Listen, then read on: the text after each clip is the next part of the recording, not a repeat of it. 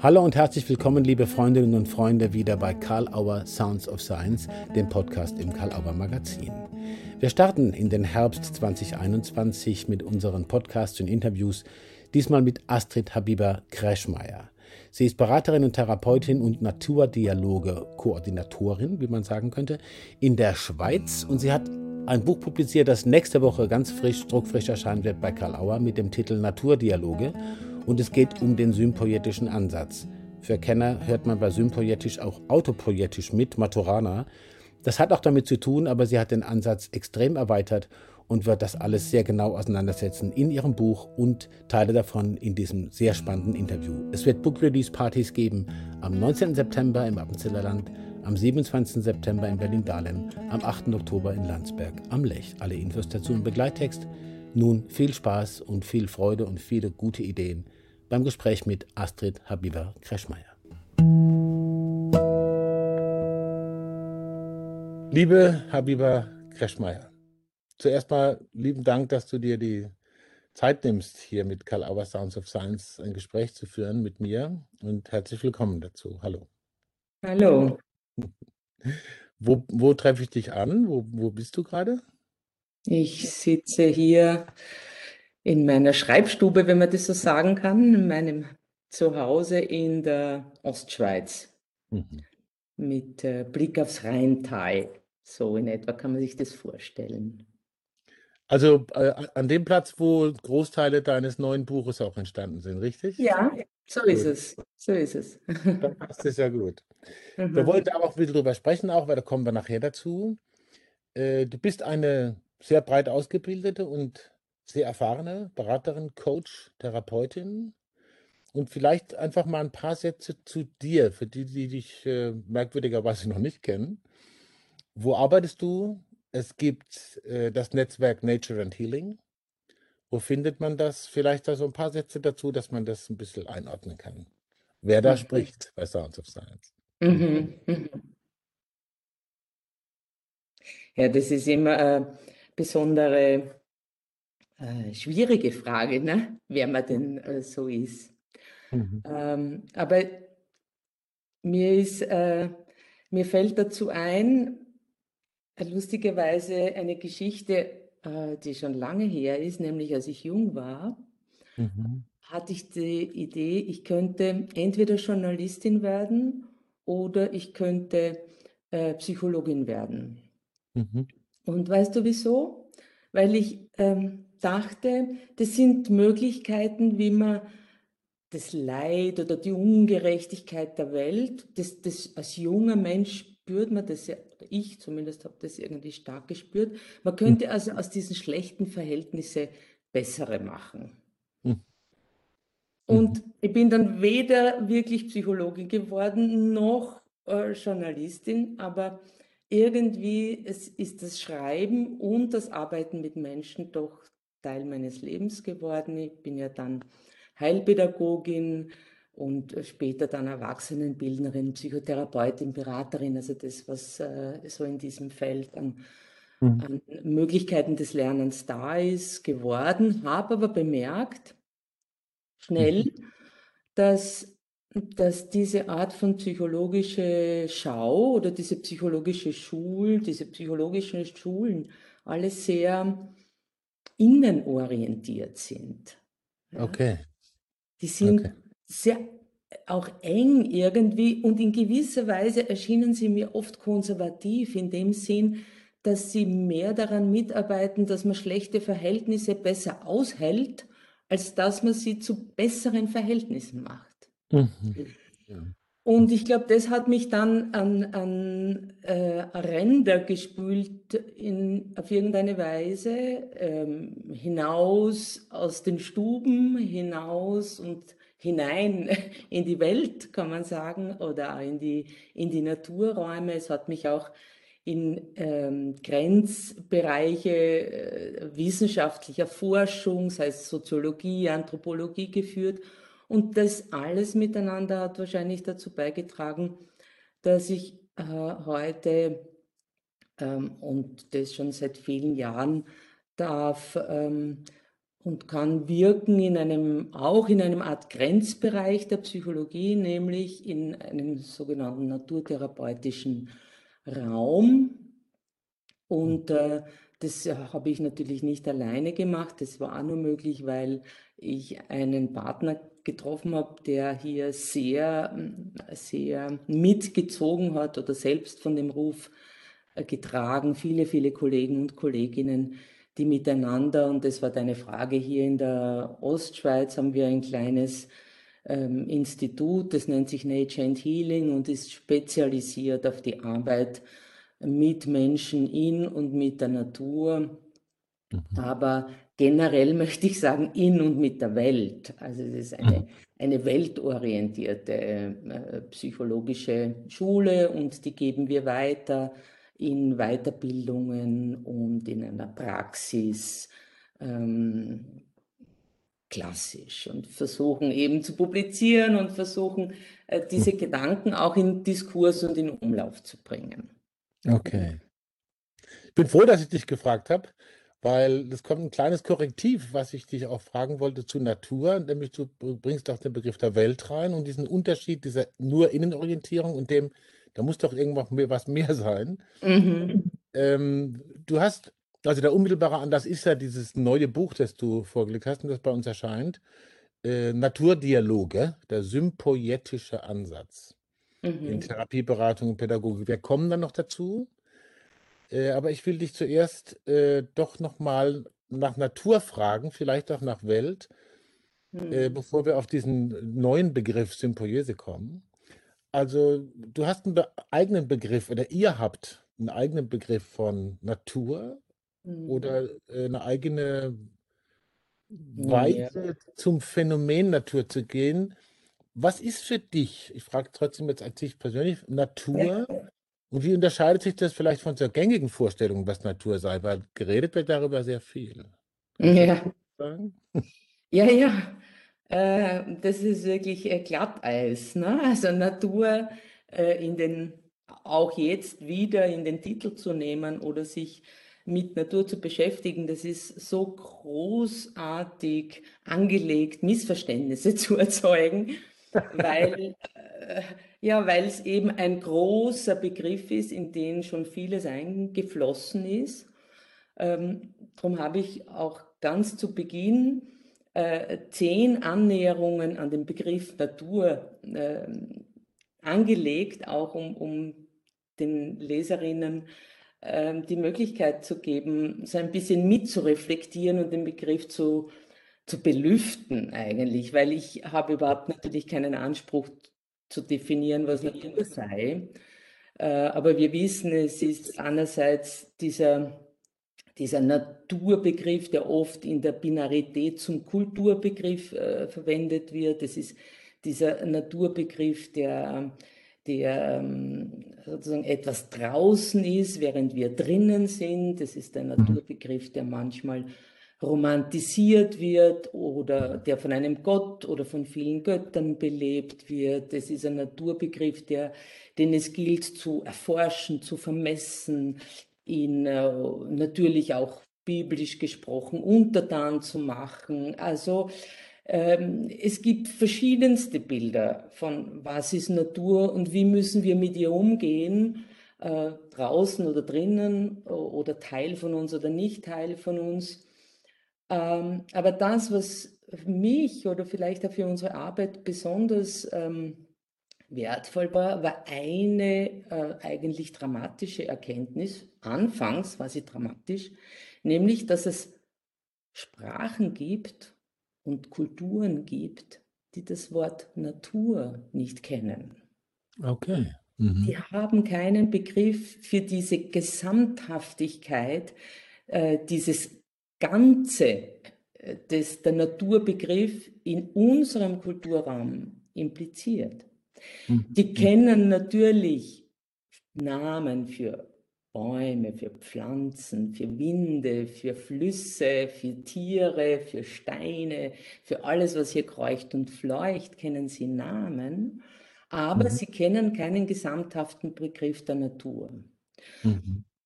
Und das hat mich sehr berührt, weil dadurch, dass sie nicht in einem großen Ganzen denken oder nicht in einem einen denken, haben sie auch äh, Kulturen entwickelt und erhalten mit diesen, mit der Vielfalt des Daseienden in Kontakt zu kommen. Das heißt, vielfältige mhm. Kommunikation zu betreiben mhm. und in dieser Vielfalt, also wir auch bei einem guten Gespräch auszuloten, wo sind Zusammenhänge, wer antwortet auf wen, was spricht hier durch wen. Ne? Also so, also es ist ein, ein differenzierter Zugang zur Natur.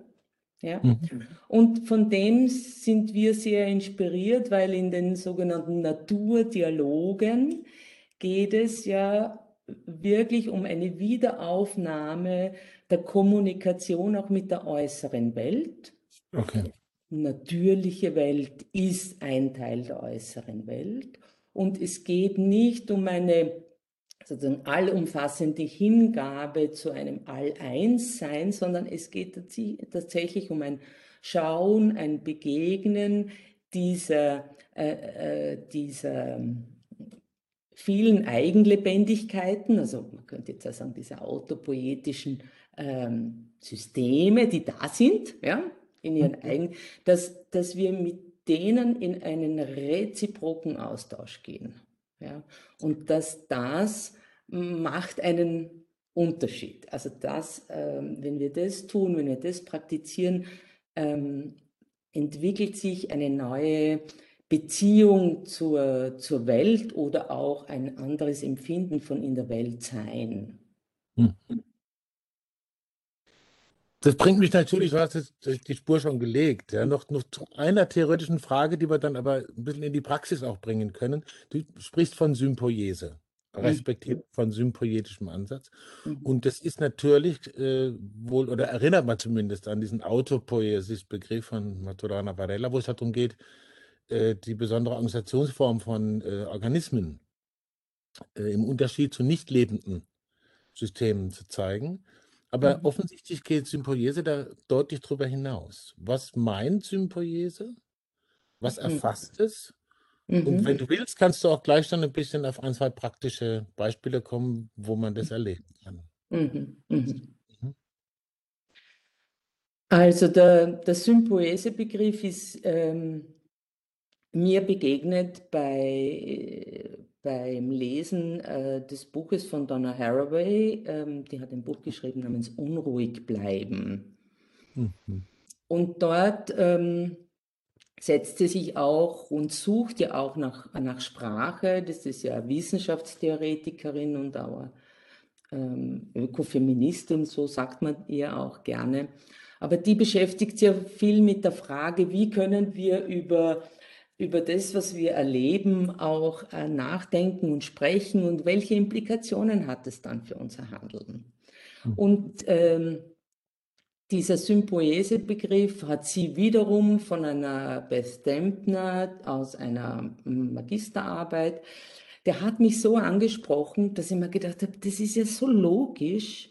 Wieso bin ich oder wieso sind wir alle miteinander eigentlich nicht auf die Idee gekommen, dieses Wort ähm, früher zu verwenden oder mit ihm früher zu gehen und mit ihm früher nachzudenken, weil in der Sympoesie, also ganz einfachst gesprochen, Sym ist ja zusammen oder mit und Poesis wissen wir ist das Schaffen, das Machen, das Entstehen.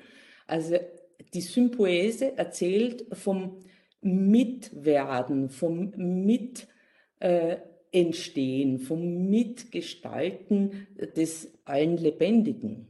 Ja. Mhm. Und es legt den Fokus eben auf diesen gemeinsamen Prozess des Entstehens und nicht so sehr auf, die, auf das einzelne äh, Individuum, auf, auf den Organismus. Mhm. Und mhm. ähm, es war wie ein Shift, auch woanders hinzuschauen. Ne? Nicht nach innen zu schauen, nicht an die Grenzen zu schauen, im eigentlichen Sinn, also wie grenzen sie sich ab, sondern darauf zu schauen, ja, wie entsteht denn eigentlich dieser ständige ko-kreative Prozess, okay. Äh, mhm. den man Leben nennen kann.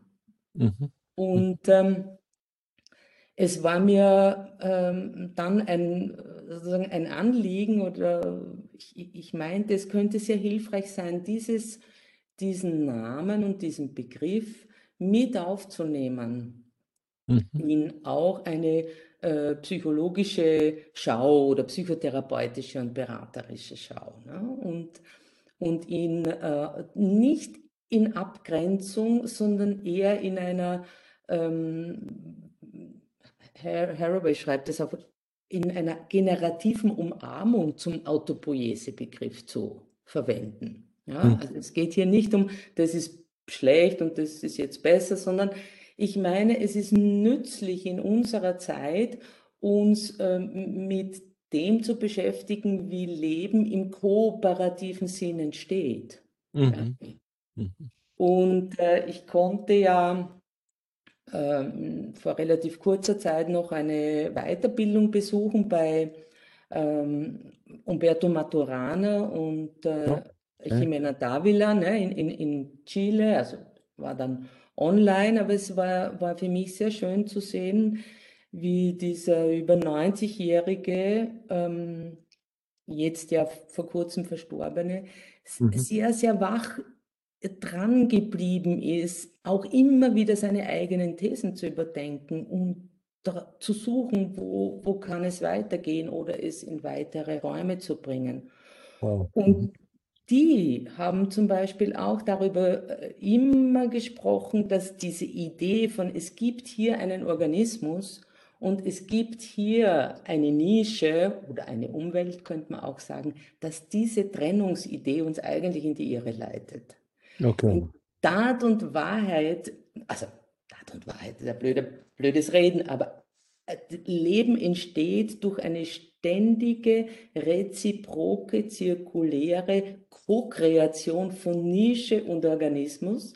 Und eigentlich hm. haben Sie immer von Organismus, Nische, Einheit gesprochen. Also Sie wollten das schon gar nicht mehr trennen. Und mhm. das finde ich jetzt ein bisschen sperrig, Organismus, Nische, Einheit. Da finde ich jetzt Sympoese einfach äh, äh, eleganter, auch mhm. mehr am, am Wesen. Ja, ja, mir fällt natürlich das Wortspiel ein. Sympoiese ist halt sympathisch. Ja, ja. Genau. Und, und es ist ja übrigens etwas ganz Wichtiges, diese, das, die Sympathiefähigkeit äh, des Menschen mit seiner Umgebung äh, mhm. ist, ist einfach etwas, was uns ja auch durchs Leben leitet. Mhm. Ja, und was uns führt und hält. Ja.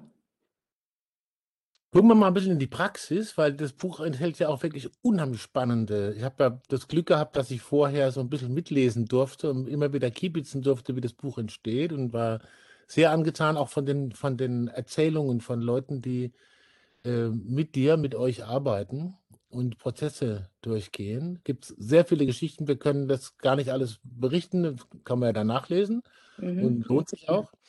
Aber eins äh, ist auch ein wird anhand eines Beispiels auch gemacht, ist es Streunen. Ja? Mhm. Und äh, das hat mich unheimlich angesprochen und es war eine spannende Geschichte. Und äh, du hast damit auch angefangen im Buch. Also das ist mhm. ziemlich am Anfang, äh, sprichst du vom Streuen. Das, das, macht, das macht offensichtlich Sinn. Weil es eine Art von Ersterfahrung ist, was Sympoiese im Erleben bedeutet? Oder was willst du dazu mhm. sagen, mhm. Dass, dass, dass das Streuen vielleicht so wichtig ist und dass du auch das Buch damit quasi beginnen lässt, mit der Erfahrung? Ja. Mhm. Also ehrlich gesagt ist mir dieses Streunen oder das Kapitel zum Streunen wirklich passiert. Das war nicht geplant. Okay. Aber ich hatte mir für dieses Buchprojekt, habe ja auch schon mehreres geschrieben und manchmal kann das Schreiben auch mühsam sein mhm. und ein Ringen, aber für dieses Buchprojekt wusste ich, ich will ähm, Schreiben und in diesem Schreiben Wohlsein. Ja? Okay. Und ich will erzählen, was erzählt werden will. Und dann muss man eh immer noch schauen im Prozess, ob das dann auch sinnvoll ist für andere, oder? Mhm. Und insofern ist mir das, bin ich, wenn man so will, hineingestreunt in dieses Kapitel. Mhm. weil dieses Streunen ähm, ein, kann man ja sagen, ist ein, eine Wahrnehmungs, äh, ein Wahrnehmungsmodus. Ne? Es ist mhm. eine Art, äh, wie wir die Welt wahrnehmen, und zwar aus meiner Perspektive, oder so äh, will ich es verstanden wissen, ein Wahrnehmungsmodus, wo wir uns durch einen Raum bewegen, also ein körperlich-sinnlicher Wahrnehmungsmodus. Mhm. Und was den auszeichnet, ist, dass ich nicht weiß, wo ich unbedingt hin will. Ja? Okay. Also ich bin, ich, ich lasse mich sozusagen von den Impulsen auf diesem Weg führen. Ich, ich streune eben, ich lasse meine Aufmerksamkeit frei ihren Impulsen folgen.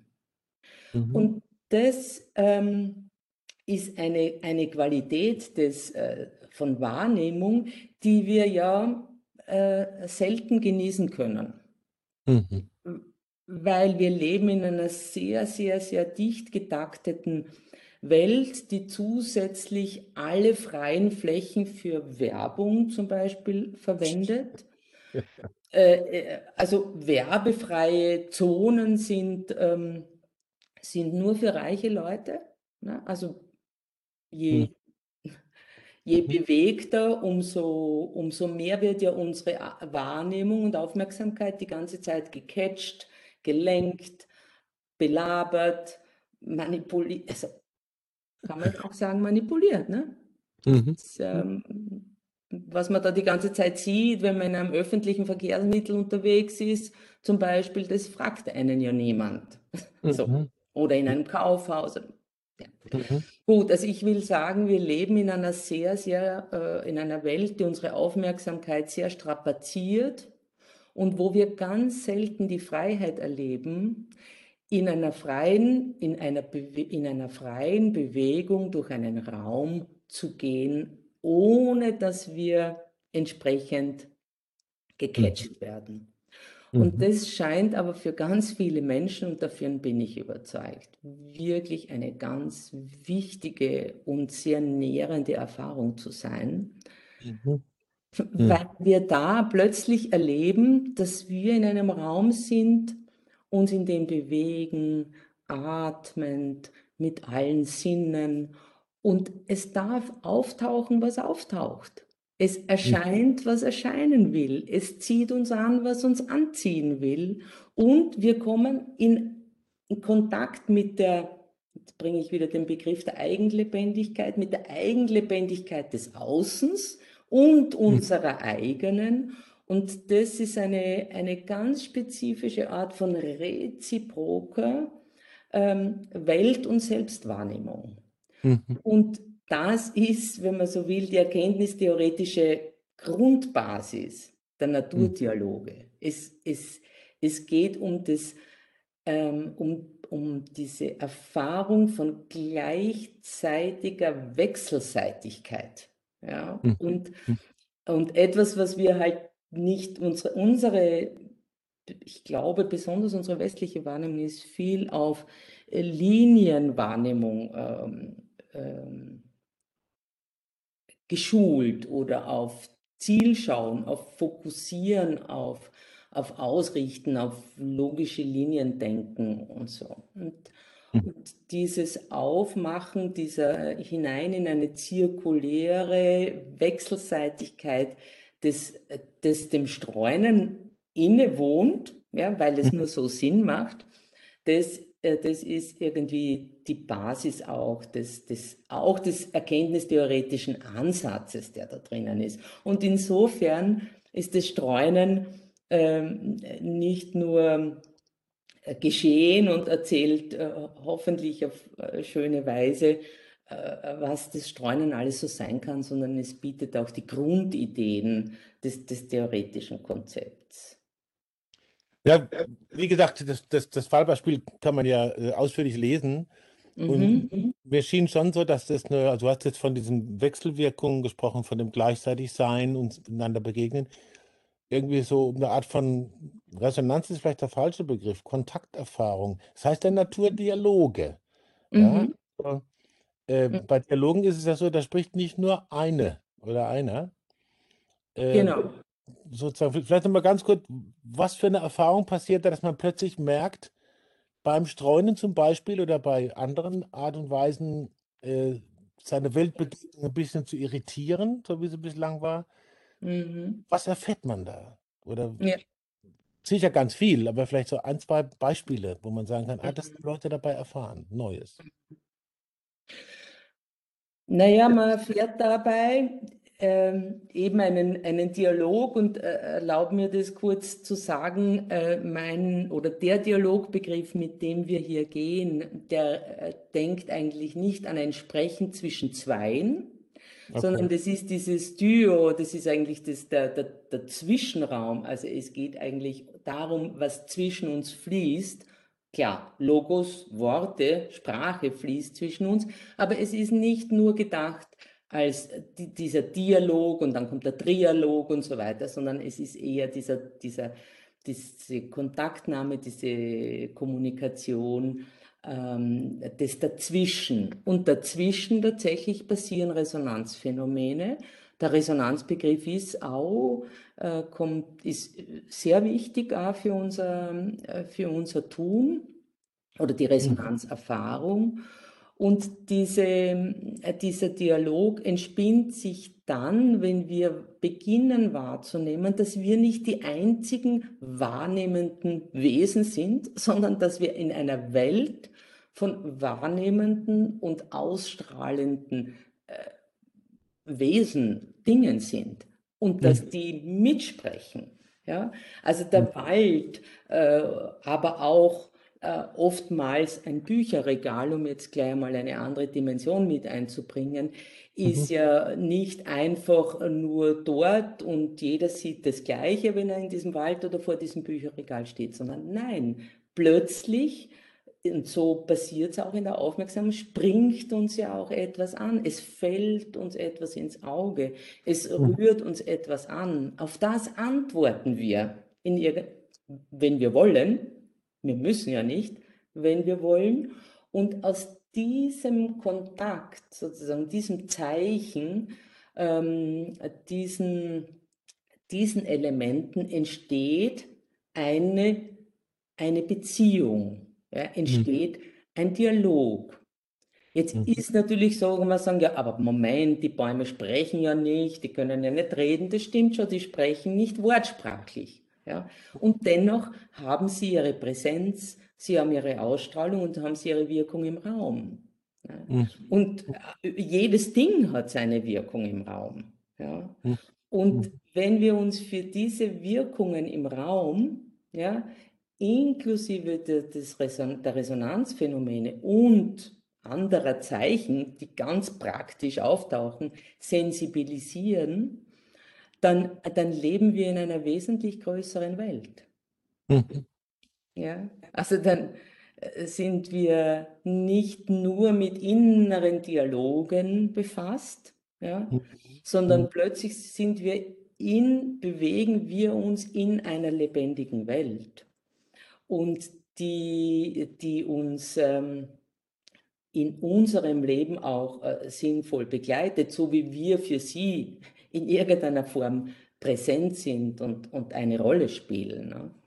Und ähm, ich glaube, das ist, das, das ist die Grundidee. Das ist das, diese wieder, wieder verbinden mit einer lebendigen Präsenz von Außenwelt, die mir nicht grob gesprochen am Arsch vorbeigeht, weil sie einfach eine Bühne für mich ist, sondern die hat ihr Eigenleben und dieses Eigenleben hat eine Auswirkung wiederum auf mein Eigenleben, weil wir ja miteinander äh, leben, sympoetisch leben. Wir können gar nicht anders. Und darum ist es auch gescheit, wenn wir das wieder lernen oder uns mhm. daran erinnern, dass, äh, dass hm. das ist. Ja, ich, ich vermute, dass viele Menschen, ich weiß ja nicht, was andere Kolleginnen und Kollegen sagen, aber die, mit denen ich spreche, die erzählen wirklich, dass ganz viele Menschen leiden unter verschiedensten Formen von Isolationssymptomen. Mhm. mhm.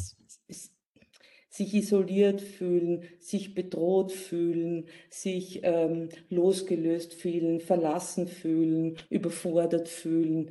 Das hat viel auch immer mit dem Gefühl zu tun, man gehört nicht ganz hierher oder man ist irgendwie nicht ganz richtig oder kann man das überhaupt so, also die Isolation ist ein großes Phänomen, das, das da hineinspielt und unsere Erfahrung ist, dass Menschen, die über den eigenlebendigen Kontakt mit der Eigenlebendigkeit des natürlichen Raumes beginnen wieder, ja, ähm, Erfahrung von Zugehörigkeit zu machen auf dieser Ebene des Dialogs, die gewinnen an, an, an einem tieferen Vertrauen ihrer eigenen Eingebundenheit.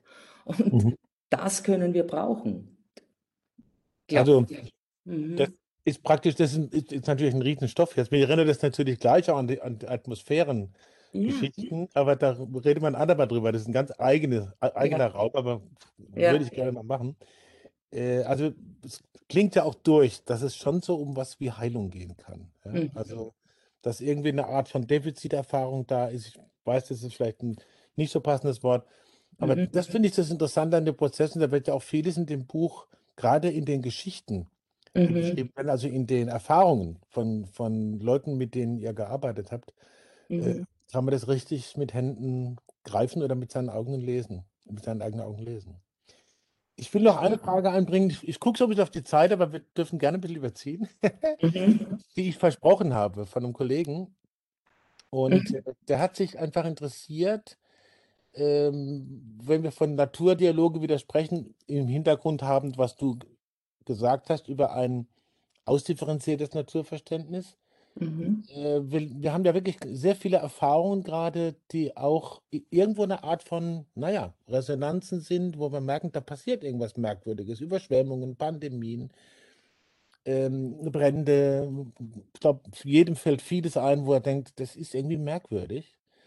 Ähm, wenn man jetzt wieder von diesem Naturdialog-Begriff ausgeht, würdest du sozusagen so weit gehen oder davon sprechen wollen, dass man sagen könnte, irgendwie antwortet uns die Natur oder etwas aus unserer Umgebung in seiner Eigenlebendigkeit, wir versuchen deine Sprache zu kommen.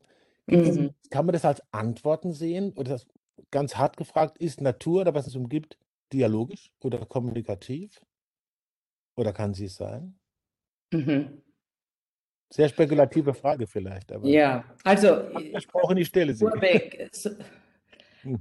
Äh, auch das ist wieder Glatteis, weil äh, wenn ich jetzt ja sage ja, was ich ja absolut glaube, ich glaube, wir leben in vielfältigen kommunikativen Netzwerken. Also das, mhm. so.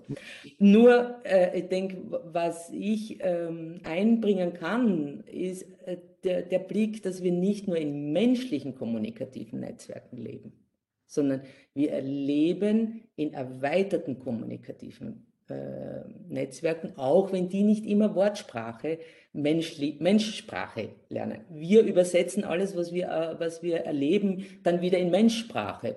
Ja, kann sein, wir machen Übersetzungsfehler und so weiter, aber wir sind in einem kommunikativen Prozess mit allem, was uns, uns gibt. Das heißt, diese differenzierte Natur ist immer eine Mitsprecherin. Das sind mhm. immer viele Stimmen, die mitsprechen. Jetzt äh, darf man sich aber äh, nicht vorstellen, dass eben klar ist, dass hier ein rächender Gott ja, oder eine riechende Natur uns bestraft, weil wir Bösen so viel herumfliegen. Ja? oder, oder, oder Öl rausnehmen.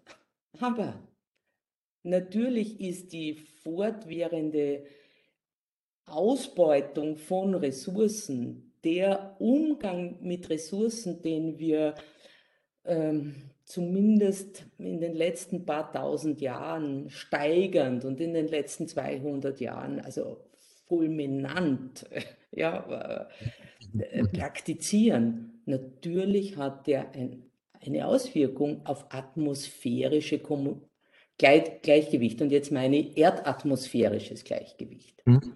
Und natürlich hat es ähm, Wirkungen. Und mhm. ich glaube eben, dass, äh, dass hier wirklich unsere abendländische Geistesgeschichte, unsere Art und Weise, äh, eben, äh, jetzt sage ich es noch einmal, die Natur zu einem großen Ganzen gemacht haben. Ja? Zu einem, dass wir die Natur als eines denken und so groß gemacht haben, dass wir sie eigentlich von uns wegtun müssen, dass wir sie dann im, im Rahmen der Geschichte, im Rahmen der Geschichte dann auch noch mit einem Gott, einem Monotheos beseelt haben, der sozusagen ja. über das Schicksal äh, der Erde oder über die Menschen wacht. Diese Art der Denkstruktur, die so tief drinnen ist, die ist jetzt nicht gerade sehr angetan, in äh, äh, feine, vielfältige Zusammenhänge zu, weder zu besprechen noch zu erkennen zu erkennen mhm. und zu besprechen. Ja? Und in dem Dilemma sitzen wir ein bisschen, denke ich schon. Und da haben viele Kulturen, zum Beispiel die, die diesen starken Prozess der Monetisierung nicht mitgemacht haben, ähm, manche indigene Kulturen, kann man sagen, eine andere intellektuelle Basis. Mhm. Die haben gar nie aufgehört, Sprache dafür zu finden, was es heißt, auch mit dem Naturraum in Kontakt und in, in Aushandlung zu sein. Ja, mhm. so. Und mhm. Ich, ich glaube, wir sozusagen westlich äh, äh, geschulte Menschen, und da gibt es ja auch ganz viele unterschiedliche, aber tendenziell können wir, haben wir da was zu lernen. Wieder, mhm. wie, wieder, wie sprechen wir wir haben ja auch zu lernen, wie sprechen wir miteinander, also unter Menschen, ja. So, aber wie, wie, wie beziehen wir in unserer Wahrnehmung von Zusammenhängen die, die Welt, die natürliche Welt, aber auch die von uns Menschen gemachte Welt? Wie, mhm. wie beziehen wir die wieder in unsere Kommunikation mit ein, so, so dass sie jetzt, so dass es zu einem zirkulären Austausch kommt und nicht zu einer einseitigen Ausbeutung von, mhm. von Ressourcen, die wir halt leider haben. Mhm. Ja. Okay, also ich muss sagen, ich, gucke guck ein auf die Zeit, aber das will ich noch loswerden. Ich finde diese äh, Sorgsamkeit und, und Vorsichtigkeit, wie du diese Gedanken entwickelst, auch ausgesprochen ähm, wohltuend ja, weil sie sehr einladend sind. Es ist auch eine Art von Streuen, weil sie einladend sind, nicht jetzt ein Programm zu machen, ein politisches Programm, sondern einzuladen. Und so erlebe ich auch diese Naturdialoge, Erfahrungseinladung und dann gucken, was kommt für Erfahrungen und das wirklich einer, einer guten Wahrnehmung zu führen. Mhm. Ich will dir aber die letzte typische Karl Auer Sounds of Science Frage nicht ersparen, respektive, ich glaube, die ist auch wichtig. Äh, wir haben jetzt viel gehört von dir, sind viel gegangen durch die Grundideen von dem, was den sympoetischen Ansatz ausmacht, in seiner erkenntnistheoretischen Basis oder, oder Art und Weise und auch in den, in den Erfahrungen, die es ermöglicht. Äh, Gibt es irgendwas, wo du gedacht hättest, oh, das kommt bestimmt und kam jetzt gar nicht? Oder wo du sagen würdest, das ist mir eingefallen, das habe ich aber beim Streuen liegen lassen? Und dann könntest du vielleicht jetzt dir selber noch eine Frage stellen, auf die es ja nichts noch ankäme, respektive vielleicht auch ein Statement noch abgeben, das dir wichtig ist. Was immer. Mhm. Wenn nicht, das nächste Mal.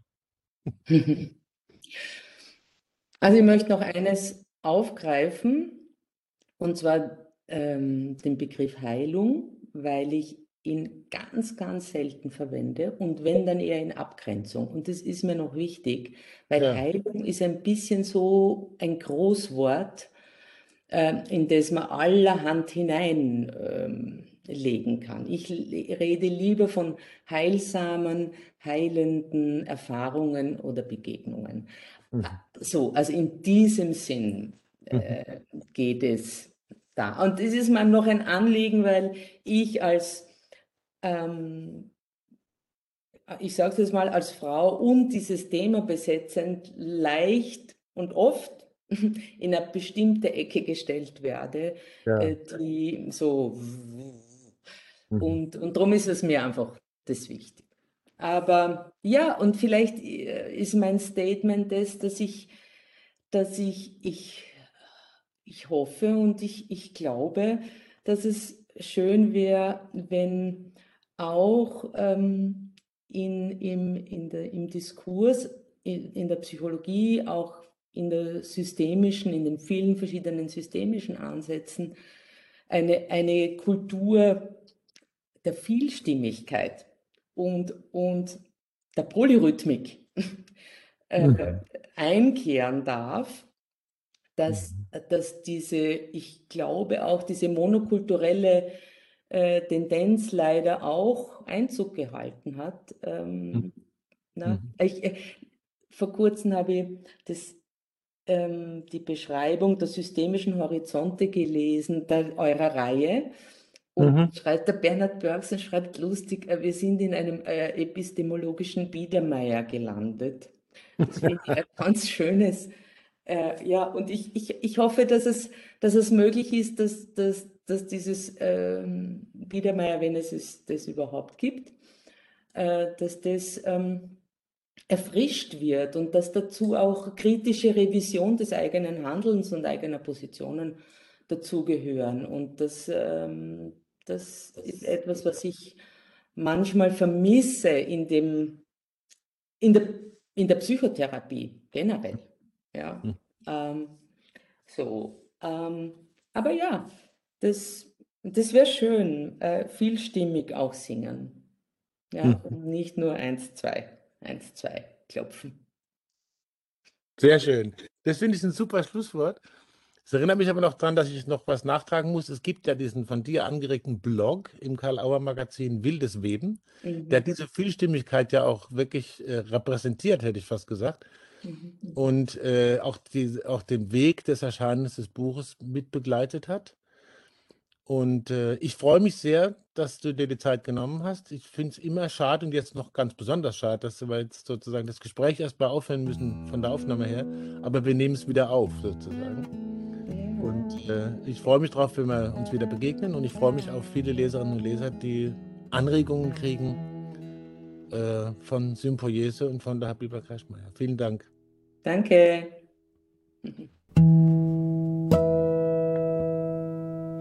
Unruhig bleiben, in Bewegung bleiben, wildes Weben und sich im Dazwischen gut aufhalten können. Alles weitere sehr ausführlich, wie gesagt, im Buch Naturdialoge von Astrid Habiba Kreschmeier, Naturdialoge, der sympoietische Ansatz in Therapie, Beratung und Pädagogik. Nächste Woche wird es lieferbar sein. Man kann es natürlich direkt bestellen oder auch vormerken auf der Webseite von karl-auer.de, Naturdialoge von Astrid Habiba Kreschmeier. Und auf die Partys, die Book Release Partys hatte ich ja schon hingewiesen im Intro zu diesem Interview. Wir danken Astrid Biber Kreschmeier sehr herzlich für dieses wirklich spannende Gespräch und freuen uns, wenn dieses Buch viele, viele Freunde findet. Wir freuen uns auch, wenn ihr nächste Woche wieder dabei seid bei Karl Auer Sounds of Science im Karl Auer Magazin und wenn ihr euch umschaut im Magazin auf der Karl Auer Website und überall, wo Karl Auer zu finden ist. Und natürlich vergesst nicht, positive Bewertungen zu hinterlassen. Ganz gleich, wo ihr das Karl Auer Magazin besucht und wo ihr Karl Auer Sounds of Science hört. Danke und bis zum nächsten Mal.